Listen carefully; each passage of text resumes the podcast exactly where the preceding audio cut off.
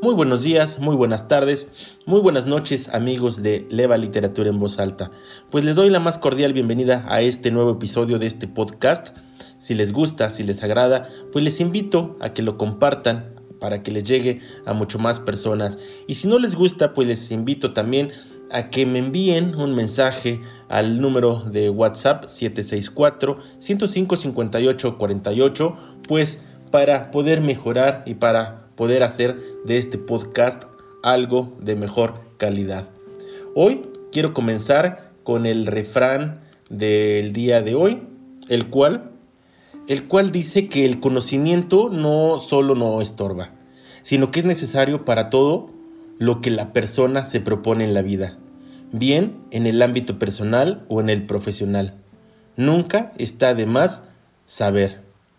Con el refrán el saber no ocupa lugar, se pretende estimular la curiosidad intelectual y valorar el poder del conocimiento en la vida diaria. El refrán del día de hoy es el saber no ocupa lugar. Y en la efeméride literaria quiero hablarles, contarles de Tomás Hardy, el cual nació un día como hoy, pero del año 1840. Tomás Hardy nació en el año 2 en el día 2 de junio del año 1840 en la localidad inglesa de Higer, Bocampont. Era hijo de un cantero y constructor. Fue de su madre, cocinera gustosa de las artes y la literatura, de quien el pequeño Tomás heredó su querencia por el mundo de la escritura. Trabajó como asistente de diversos arquitectos dedicados a la restauración de edificios religiosos al mismo tiempo que escribía sus primeros textos. Debutó como novelista con Remedios Desesperados en 1871, un título que apareció de forma anónima. Tres años después de la aparición de este libro, se casó con su prima Emma Lavinia Gifford. Con posterioridad, dentro de un naturalismo de tono pesimista y con notorio talento para el retrato psicológico y costumbrista de ambientes rurales y personajes complejos ubicados en Wessex, publicó Bajo el árbol en 1872, Unos ojos azules en 1873, Lejos del mundanal ruido 1874, libro cuyo éxito provocó que Hardy se dedicara en exclusiva a la literatura. El regreso del nativo en 1878, Dos en una torre en 1882, el alcalde de Casterbridge en 1886, los Woslander en 1887 y Tess de los Umbervilles en 1891. Además de novelas, Thomas Hardy escribió cuentos, obras teatrales y poesías como Poemas de Wessex en 1898, Poemas del pasado y presente en 1901 o Lo que queda de una vieja llama en 1912 libro dedicado a su mujer Eva, la cual falleció en el año de 1912. Dos años más tarde, en 1914, Hardy se casó con Florence Dugdale, su secretaria personal. Él murió en Dorchester el 11 de enero de 1928. Tenía 87 años de edad. Y él está enterrado en la abadía de Westminster. ¿Ustedes habían escuchado a Thomas Hardy? ¿Han leído algo de él? Pues les invito a que nos envíen un mensaje de WhatsApp al 764-105-5848 y nos cuenten qué libro nos recomiendan de él para que más adelante podamos dar alguna recomendación de este gran autor. Antes de continuar, quiero mandar una felicitación y un gran abrazo a un gran amigo, Víctor Manuel González, de la Ciudad de México, quien hoy está de manteles largos, pues hoy está cumpliendo años. Víctor es amigo y administrador de Recomiéndame un buen libro, un club de lectura que está en Facebook. Ahí pueden encontrarnos como Recomiéndame un buen libro. Al final del nombre tiene dos signos de admiración, los cuales están cerrando el nombre del grupo para que lo puedan identificar. En nuestro club de lectura estamos leyendo actualmente cinco libros por mes.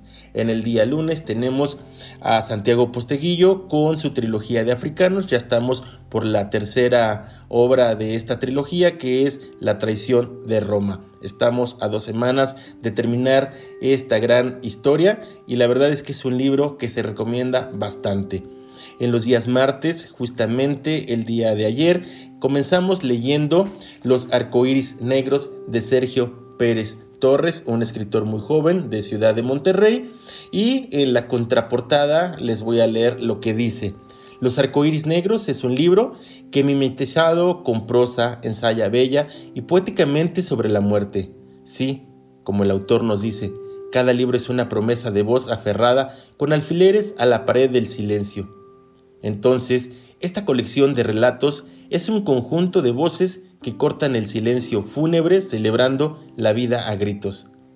A través de estampas aisladas en el tiempo, Sergio Pérez Torres plasma momentos nítidos de ciertos episodios en la vida del protagonista, desde la infancia hasta la adultez, perfectamente elegidos para dar una estocada que simbra al lector cuando menos se lo espera. Suicidios, funerales, amantes, abortos, mascotas que mueren, hombres sin padre, errar por todos los estados de la República, acompañado de amores fugaces. Con un lenguaje certero y magistral, Sergio Pérez Torres entremezcla muerte y sexualidad para dibujar paisajes que nos recuerdan lo frágil de la condición humana, la imposibilidad del amor y lo efímero de la vida, porque los muertos no regresan para ver sus altares, sino para tocar el disco rayado de sus equivocaciones. Este es un libro hermoso y perturbador que merece ser leído más de una vez. Esto en palabras de Liliana Blum, también otra escritora que hemos tenido en nuestro grupo de Recomiéndame un buen libro. Si les interesa el libro, pues les invito a que nos acompañen a nuestro foro de lectura de los días martes. Estamos comentándolo de 8 a 9 de la noche y en el último martes del mes de junio tendremos la charla con el escritor a través de Zoom y Facebook Live. Los días miércoles, o sea, hoy, estaremos comenzando, hoy 2 de junio, estaremos comenzando con un libro que se llama Valpunk eh, 2127, que es del autor chileno Jesús Todemun. Este es un libro en el que comienza, en este momento creo ser más máquina que perro. Máquina o perro, tal cual, oscilando quizás entre ambos. Así son las líneas que reparte Javier Cuevas o Jesús Todemun máquina, perro o perro máquina. En su narrativa punk, líneas, valga decir, con potencial de sustancia adictiva directo a la fosa y mucosa nasal como alternativa a su hueso u orina de tripitaurio. Y es que en esta nueva entrega de Jesús hay algo fundamental que se atreve a concluir. Todemun ha logrado una voz distintiva, tarea que de fácil no tiene nada. Basta una página suya para identificar que de quién proviene. Una voz, a su vez, acompañada de un estilo que se ha encargado de ir puliendo con los años. Historias en primera persona, movidas por un diálogo ágil y seductor, donde los personajes quienes dan los colores al texto y no tanto sus entornos. Y el tono, pues es lo mejor que tiene el autor. Siempre al límite de la ironía desafiante, casi incómoda. Literatura límite, moral, suspendida. Se ha descubierto ya previamente con Maliseche y Corona Elena, y ahora se confirma con este nuevo libro llamado Valpunk 2127. Valpunk, pues bueno, viene de la unión entre Val, de Valparaíso, de allá donde es el autor, y punk, este nuevo género literario de ciencia ficción y mundos distópicos. Si les interesa la ciencia ficción y la parte eh, futurista, pues les invito a que también nos acompañen a este nuevo foro de lectura que estaremos comenzando justamente hoy 2 de enero de 9 a 10 de la noche en nuestro grupo en Facebook Recomiéndame un buen libro. Mañana jueves tenemos otra gran historia de Laura Martínez Belli, la cual se llama la otra Isabel, la historia de la única heredera de Moctezuma contada como nunca antes. En contraportada, 1521, el imperio azteca se derrumba. Tecuispo, la hija favorita de Moctezuma, es hecha prisionera por los conquistadores españoles, quienes son responsables de la muerte de su padre y la sangrienta derrota de su pueblo. Ahora, bautizada como Isabel, se ve obligada a vivir según las costumbres y la religión de sus captores. Inmersa en un mundo de intriga, traición y muerte, la vida le tiene reservado un golpe final. Su primera hija, le será arrebatada por Hernán Cortés, el hombre al que más odia. Décadas más tarde, Leonor, una joven huérfana y mestiza, tendrá que enfrentarse a todos los que a su regreso a la Nueva España quieren mantenerla sometida para ocultar la extraordinaria herencia que le corresponde. La otra Isabel es la monumental aventura de la hija del último Tlatoani, quien perdió su nombre, su imperio y su familia, pero jamás se dejó vencer. En esta extraordinaria novela, Laura Martínez Belli entreteje a la perfección la ficción histórica con el suspenso del thriller político más revelador. Algo de lo que les quiero presumir es que Laura Martínez Belli también estará charlando con nosotros en nuestra página, en nuestro grupo de Facebook. Eh, recomiéndame un buen libro, charlando de esta su novela. Así que les invito a que también nos sigan ahí en recomiéndame un buen libro para que puedan gozar de estas charlas con los escritores. Y por último, el día viernes continuamos con la lectura del infinito de El infinito en un junco de la escritora española Irene Vallejo, una historia sorprendente, una historia bastante agradable, un, un libro que vale la pena este, tenerlo en físico, aunque es un libro un poco caro, pero nos cuenta la historia del libro desde antes de que los libros los conociéramos como los conocemos hoy en día. Así que tenemos una semana llena de grandes libros, llenas de grandes historias y sobre todo de grandes autores con los que tendremos el gusto de estar charlando al finalizar cada lectura. Ahí en nuestra página de Leva Literatura en Voz Alta en Facebook, pues ahí estaré compartiendo lo que son las metas, las fechas de lectura para estos libros, pero también les invito a que se unan al grupo de eh, Recomiendan un buen libro para que participen con nosotros y sean parte de esta gran aventura de leer en colectivo. Un lector que está con nosotros justamente compartiendo y debatiendo los arcoíris negros, él es Alberto Raclos nos deja un comentario bien importante para este tipo de club de lectura y dice así, la lectura es un acto de soledad, pero en el momento en el que compartimos nuestra lectura con la de alguien más en una clase o en un círculo de lectura, en ese momento el texto se aprende de las lecturas de los demás. Síganos, búsquenos ahí en Recomienden un buen libro y formen parte de este gran grupo de lectores. Les aseguro que no se arrepentirán. Y para acabar, les quiero leer el cuento número 7 y dice así. Bueno, el cuento número 7 del libro Los arcoíris negros. La pared de su casa estaba cubierta de flores secas y mariposas muertas, pegadas con cinta adhesiva.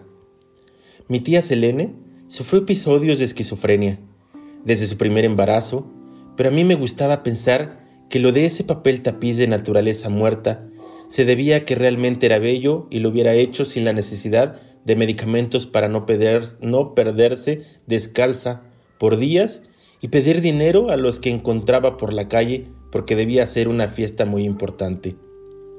Pudo haber muerto atropellada o por golpes de los desconocidos, pero dicen que murió de tristeza después de que su hija mayor, mi prima Marisela, falleció de lupus después de dar a luz a un bebé muerto. Marisela fue la primera hermana sustituta que tuve Vivió un año con nosotros cuando mi tía empeoró y la golpeaba todo el tiempo. De ahí seguiría mi prima Mirna. Vino a la ciudad a estudiar medicina y por último mi prima Alessandra. Su madre volvió a casarse y repartió a sus hijas para hacerse la soltera. Las hermanas sustitutas no duraban ni el año. En el funeral de mi tía hubo muchos invitados de sus posadas, cumpleaños, candelarias y de las fiestas que inventaba cuando estaba peor de los nervios. Me inspiraba miedo, pero me gustaba su sentido festivo. Supongo que es porque lo asimilé de algún modo. No éramos cercanos a pesar de que vivía a 10 minutos en auto de mi casa. Yo tenía muchas ganas de estar en mi cuarto cuando mis padres me llevaron a su entierro. El cabello rojo de los hijos y tías del cadáver contrastaban con su ropa negra, pero lo que más se encajaba en mis ojos era el rostro fijo de un chico apenas mayor que yo. No me acerqué al féretro porque estaba lejos de él. Mi pulso era tan fuerte como el impulso de esas flores que nacen donde un animal se pudrió. Luego de asegurarnos que las estructuras del parentesco no eran un tabú, porque ya era suficiente el coquetear durante el entierro. Quedamos en vernos en casa de la tía, donde había una comida para los familiares y amigos más cercanos. En nuestra primera despedida, quitó una de las flores secas que rodeaban la puerta de la entrada y la puso entre mis manos. Con esto me despido y pues espero les haya gustado este episodio de Leva Literatura en Voz Alta y les invito a que nos envíen un mensaje al número 764-105-5848 para recibir sugerencias, quejas y cualquier punto de vista que quieran para este programa.